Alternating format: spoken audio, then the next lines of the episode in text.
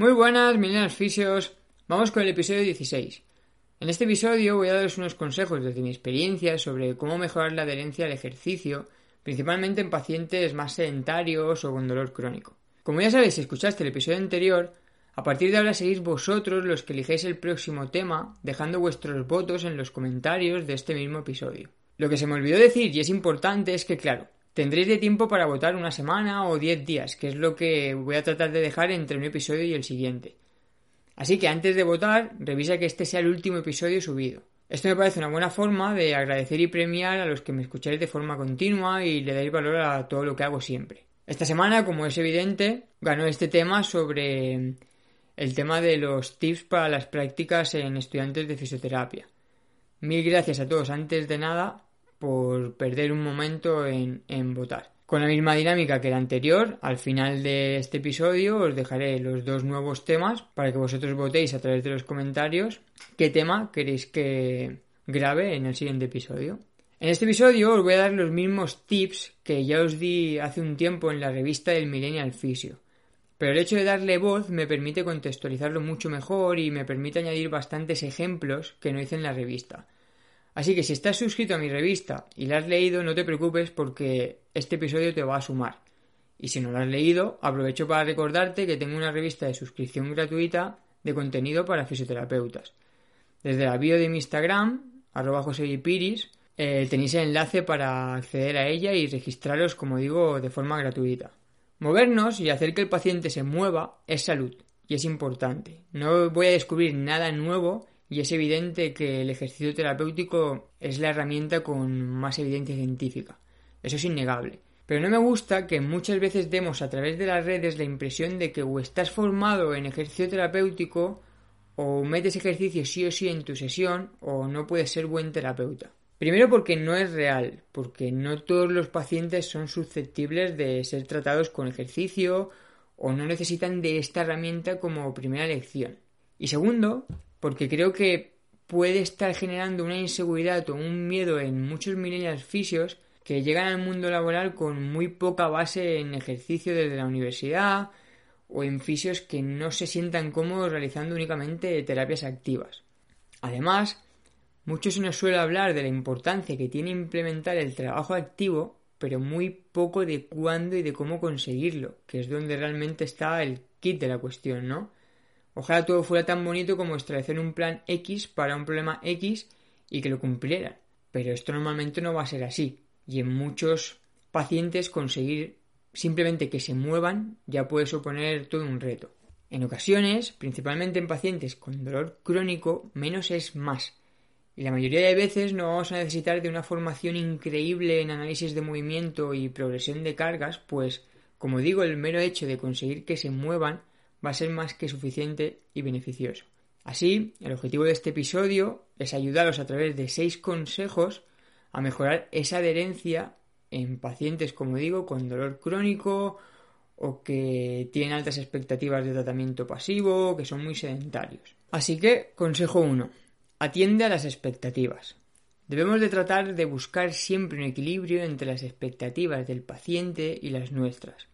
Preguntar siempre en la entrevista inicial qué es lo que el paciente espera de la sesión y trabajar el ego propio para no hacer solo lo que uno cree conveniente puede ayudarnos a lograr una mayor alianza terapéutica y resultados más exitosos. Para explicaros esto, os cuento una mala experiencia que tuve yo en consulta. No es lo habitual, afortunadamente, pero nos puede pasar y refleja muy bien por qué es importante atender a las expectativas de cara a, mejorar la adherencia al ejercicio terapéutico. Leo textualmente una reseña que me puso un paciente al que traté en mi, mi consulta privada poco antes de que acabara mi etapa allí. Este chico es bueno. Este chico es un cara dura. Entro al masaje a las 7 y cuarto de la tarde, desde las 7 que tenía el masaje. Pero bueno, suele pasar que se retrase la cosa. Lo mejor es que me larga a las 7 y 58 de la tarde sin haber hecho absolutamente nada, como si me estuviesen poniendo crema en la playa. Me parece muy fuerte. Media hora preguntándome tonterías que no tienen nada que ver. Me pone crema y me cobra 30 euros, sin comentarios.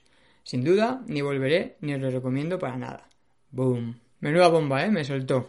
Bien, os cuento mi versión de los hechos. Como bien dice, entró más tarde a la visita de lo que estaba previsto. Y por esa razón, buscando amortizar más el tiempo, hice seguramente la primera parte de la entrevista más corta de lo que debía. Él venía por un dolor cervical generalizado que achacaba posturas mantenidas en la bici, un deporte que no hacía por hobby. Él estaba federado y era algo que practicaba bastante.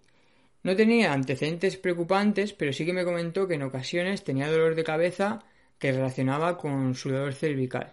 Además, también me comentó que ya había ido a varios fisios antes, así que no le pregunté una pregunta que yo siempre suelo incluir, y más si es primera visita, como era este caso, que es cuáles eran sus expectativas de tratamiento.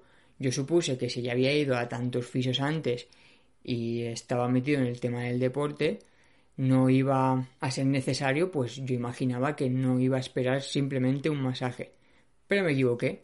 De hecho, él en su reseña no habla ni de sesión de fisioterapia, habla de que venía a masaje. Y a lo que él llama media hora de tonterías, fue un buen rato de test de diagnóstico diferencial por identificar qué fuente facilitaba sus dolores de cabeza y cervicales. Fue muy deshonesto y cobarde este comentario por su parte, pues yo suelo ser muy autocrítico con mis tratamientos y voy autorrevaluándome constantemente y pidiendo el feedback al paciente, y el suyo no reflejó en ningún momento lo que él me transmitió después. Pero bueno, esto no viene al caso. El caso es mostraros la importancia que puede tener esto de las expectativas en la adherencia al ejercicio. Pues si después de preguntar por las expectativas el paciente os dice que no hace deporte y que viene buscando masaje muy probablemente si le quitas la camilla el primer día no consigas que tengas éxito en tu tratamiento activo por mucho que estés seguro que es lo que mejor le vaya a venir. Y mi ejemplo también refleja además algo muy real y es que en la cabeza de tu paciente no es lo mismo que en la tuya. Parece una obviedad, pero a veces se nos olvida. De la misma forma que media hora de test diferenciales nosotros como fisioterapeutas, como fisioterapeutas lo veríamos como algo pro y correcto que se debe hacer, mi paciente lo vio como una tontería. Y esto todo sin salir de lo que él esperaba a nivel tratamiento pasivo. O sea, imaginaos si luego le llegó a meter algún tipo de tratamiento activo como unos isométricos o lo que fuera para su musculatura cervical. Vamos, me hubiese denunciado, yo creo. Así que darle importancia a las expectativas, pues pueden determinar y pueden tener mucho que ver con la forma que luego enfocaréis esa parte de tratamiento activo si el paciente la necesita. Consejo 2. Adaptar el contenido de trabajo activo a su vida y no al contrario. Si delante tenemos un paciente con expectativas de solo terapia pasiva y realmente creemos conveniente que debe realizar o coger hábitos más activos, os aconsejo tres cosas. 1. Incorporar el tratamiento activo poco a poco. Por ejemplo, en la primera sesión podríamos meter únicamente 5 o 10 minutos de algún ejercicio que pueda realizar sin dificultad ni mucho esfuerzo y se adapte o se enfoque a su problema. Con esta misma premisa, si consideramos que es interesante que realice algún tipo de trabajo para casa, debemos considerar que sea un trabajo fácil y que no supere los dos o tres ejercicios. Lo importante primero es que lo haga y luego ya veremos si debe hacerlo mejor. El segundo sería tratar de tener más educación que imposición. Si un paciente no me hace caso, yo por ejemplo suelo poner el foco en mí y trato de mejorar cómo hacerles ver la importancia de la parte activa y me preocupo por su interés o lo que le gusta. Un poco de empatía, ¿no? De, de meterte un poco en su piel. Por ejemplo, os dejo algunas preguntas que podrían favorecer la adhesión en este sentido sin llegar a imponer. ¿Cómo verías hacer este ejercicio? Eh, ¿Cuándo te vendría mejor hacerlo? ¿Te parecen entretenidos? ¿Crees que cuadran en tu día a día?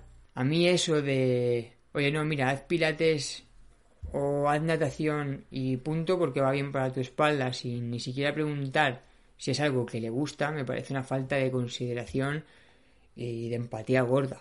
Además de que normalmente consejos tan generalistas pues caen en caso roto y no se les hace ni caso. Y tres sería conocer un poco su contexto, conocer la actividad física que le gusta o ha realizado con anterioridad o sus aficiones al final el mejor ejercicio es el que más disfrutas. Entonces, si tu paciente tiene dolor lumbar y hace años que no se mueve, pero le gustaba bailar, pues oye, estaríamos de acuerdo en que igual ponerle a hacer una sentadilla o un hip thrust sería más saludable por los beneficios que tiene el entrenamiento de fuerza, pero si primero consigo que se mueva bailando, pues ya le estaríamos haciendo mucho bien e igual nos cuesta menos que coja el hábito de mover el culo así. Consejo 3.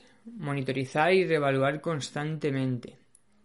Reevaluar todo lo que vamos haciendo nos ayudará a ver si estamos enfocando bien el tratamiento y al paciente a su vez le dará un feedback interesante.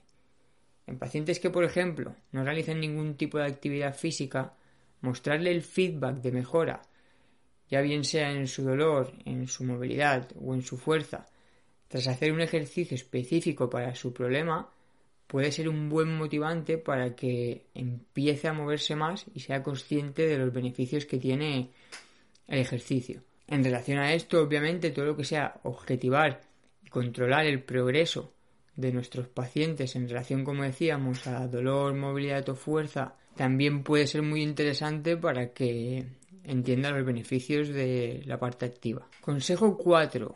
Mejora la comunicación. Dar importancia a lo que dices y cómo lo dices. El efecto nocebo y el catastrofismo son una realidad. Es importante que sepamos comunicar y que entendamos al paciente. No utilices nocebos.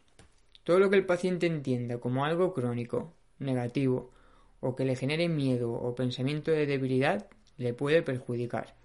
Tenemos que tratar de evitar correlaciones simplistas como no, es que te duele la espalda porque la tienes débil. Vete a hacer pilates o natación a fortalecer tu espalda.